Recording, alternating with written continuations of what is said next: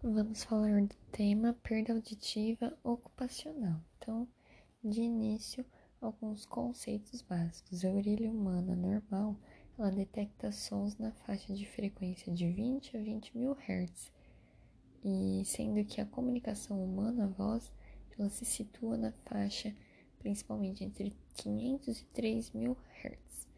As hipoacusias, elas podem ser classificadas em decibéis como leve, entre 25 e 40 de perda, hipoacusia moderada entre 40 e 70 e hipoacusia grave acima de 70 decibéis de perda auditiva. As perdas auditivas elas podem ser parciais ou totais, unilaterais ou bilaterais, e aí a classificação funcional mesmo pode ser condutiva, neurosensorial ou mista perda auditiva, que é denominada condutiva, ela se deve ao envolvimento de orelha externa, o ouvido externo, até mesmo a orelha média, o ouvido médio. São alterações que vão comprometer a passagem do som para a orelha interna. Então, pode ser uma rolha de cerumen, perfuração timpânica, é tudo que afeta a condução do, do som. Existe também a perda auditiva neurosensorial, a PANS, em que eu vou ter uma disfunção é, da orelha interna, do nervo vestíbulo coclear, vestíbulo coclear, da parte auditiva, né, da parte coclear, ou até mesmo uma disfunção encefálica. Então, são todas lesões funcionais. Pode ser por presbiacusia, por PAIR, que é a perda auditiva induzida por ruído, pode ser por fármacos e substâncias ototóxicas, por infecções, etc. E também existe as, existem as causas mistas, que combinam mecanismos de perda auditiva condutiva e também a neurosensorial, como a autoesclerose. Os testes de audição. O primeiro principal deles seria a audiometria tonal. Para a gente fazer a interpretação, a gente tem que ver uns conceitos básicos. Então, o eixo horizontal ele vai falar as frequências em Hertz, variando de 250 a 8000. Já o eixo vertical ele vai falar para a gente a intensidade em decibéis do som, o volume, que varia de menos 10 até menos 120 decibéis. Na maioria dos, das audiometrias tonais, o ouvido esquerdo ele pode ser representado como um X ou um quadrado, e ele é geralmente azul. Já o ouvido direito, ele vai ser um círculo ou um triângulo, e geralmente é vermelho. Existem duas vias é, para a gente analisar: a via óssea e a via aérea. A via aérea é a principal, né? Que é aquela que faz condução do som até chegar na membrana timpânica. Já a via óssea é aquela através de vibração. Então, eu escuto um som porque ele diretamente vibra o aparelho otoacústico. Então, eu vou ter duas janelas, portanto, uma condução, uma via, né? Duas vias, uma via óssea e uma via aérea. A via óssea ela é, ela é demonstrada como aqueles sinais de maior ou menor.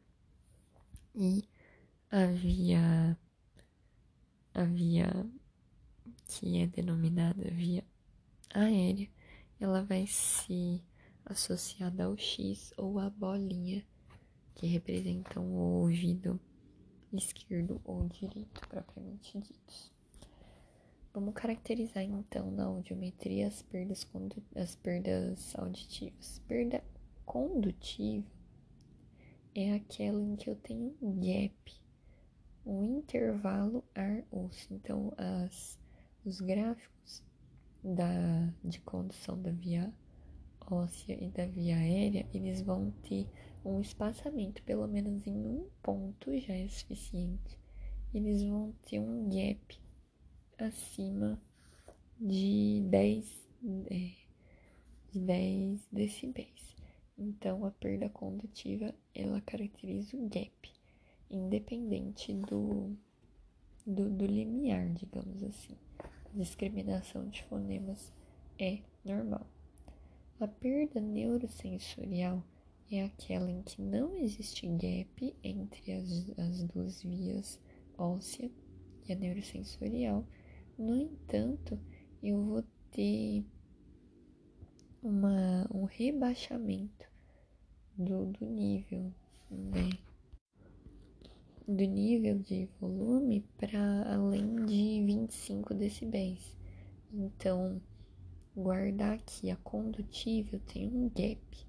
A neurosensorial não tem um gap, as, as vias estão rebaixadas aquém do nível normal. E na perda auditiva mista, é aquela que combina as duas características. Então, eu tenho o gap e eu tenho uma, um rebaixamento dessas curvas, então, para menos de 25 decibéis. Então, a audiometria tonal é um dos principais exames. Existem também as emissões autoacústicas, que vão ser uma adição ao teste auditivo em que eu tenho a produção de emissões autoacústicas que vão chegar na cóclea e essa cóclea vai receber o estímulo e vai transmitir um som que pode ser é, evocado então. Existe também o teste de reconhecimento de fala e ruído, que é o HINT, que é uma, um teste para aptidão para o trabalho. Ele vai ser uma medida direta de percepção funcional de fala em ruído para você fazer seleção de trabalhadores que precisem bastante da questão aí de audição. Quais são os diagnósticos diferenciais de perda auditiva neurosensorial? A gente vai ter a perda auditiva relacionada com a idade, a PARI, também denominada de de presbiacusia. É uma deteriorização lenta progressiva de audição associada ao envelhecimento não atribuível a outras causas. Uma coisa importante é que a presbiacusia, então, ela vai ser uma perda neurosensorial de alta frequência, gradual, progressiva, mais ou menos simétrica. O paciente ele vai aferir uma dificuldade em discriminar a fala, porque são as frequências que englobam a fala, especialmente falas mais agudas, como de crianças e de mulheres, em que o paciente vai notar essa dificuldade para discriminar o que, que a pessoa está falando. Outros diagnósticos diferenciais incluem comprometimentos hereditários, distúrbios metabólicos, é, idiopáticos, né, origem infecciosa, doença de sistema nervoso central, doenças desmielinizantes como esclerose múltipla.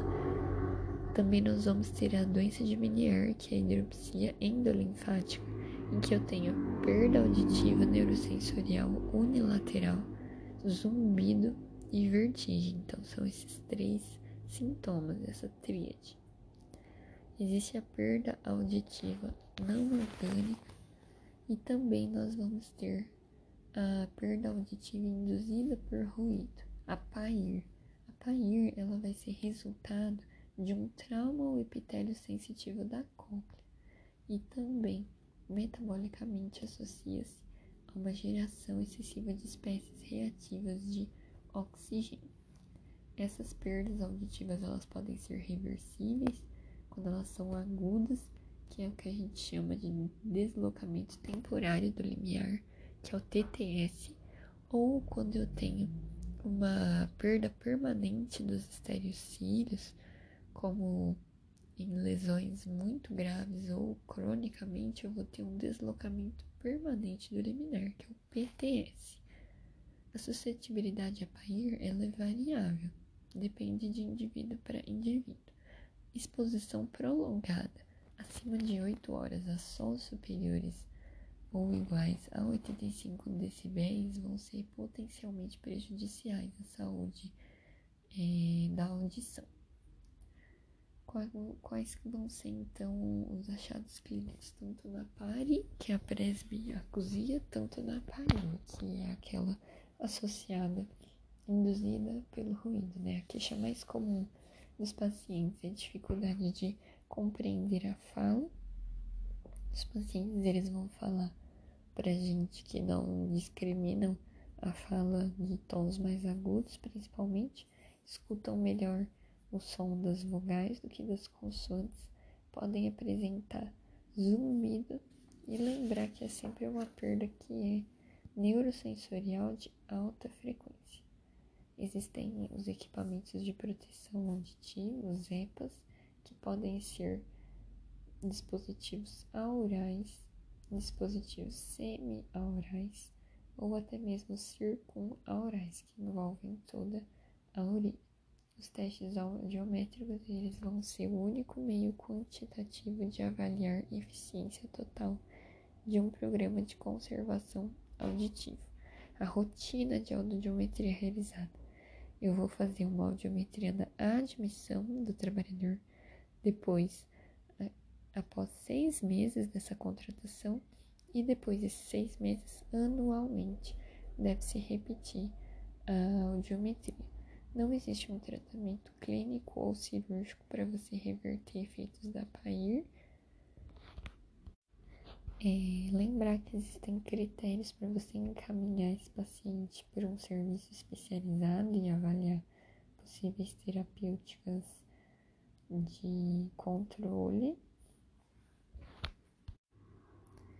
É importante identificar, detectar esses problemas, porque lembrar que se o estímulo nocivo ele for retirado, costuma acontecer da PAIR se estabilizar.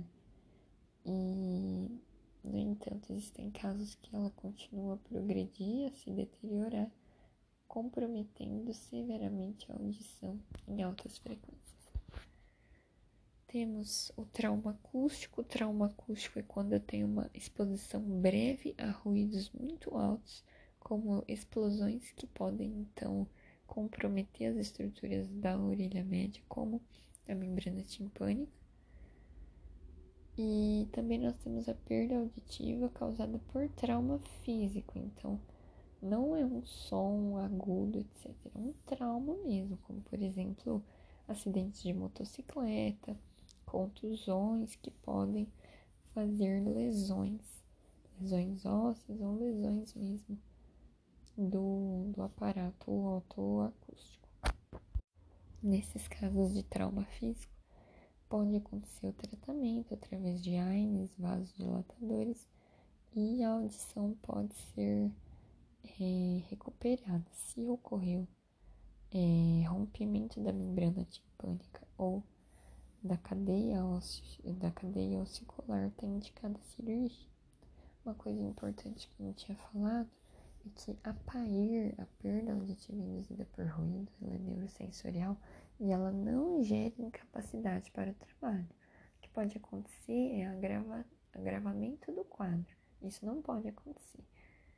E, e aí, por isso que serve todo o trabalho do médico do trabalho, que ele identifica o risco, identifica a suscetibilidade do indivíduo para atuar de maneira preventiva, especialmente.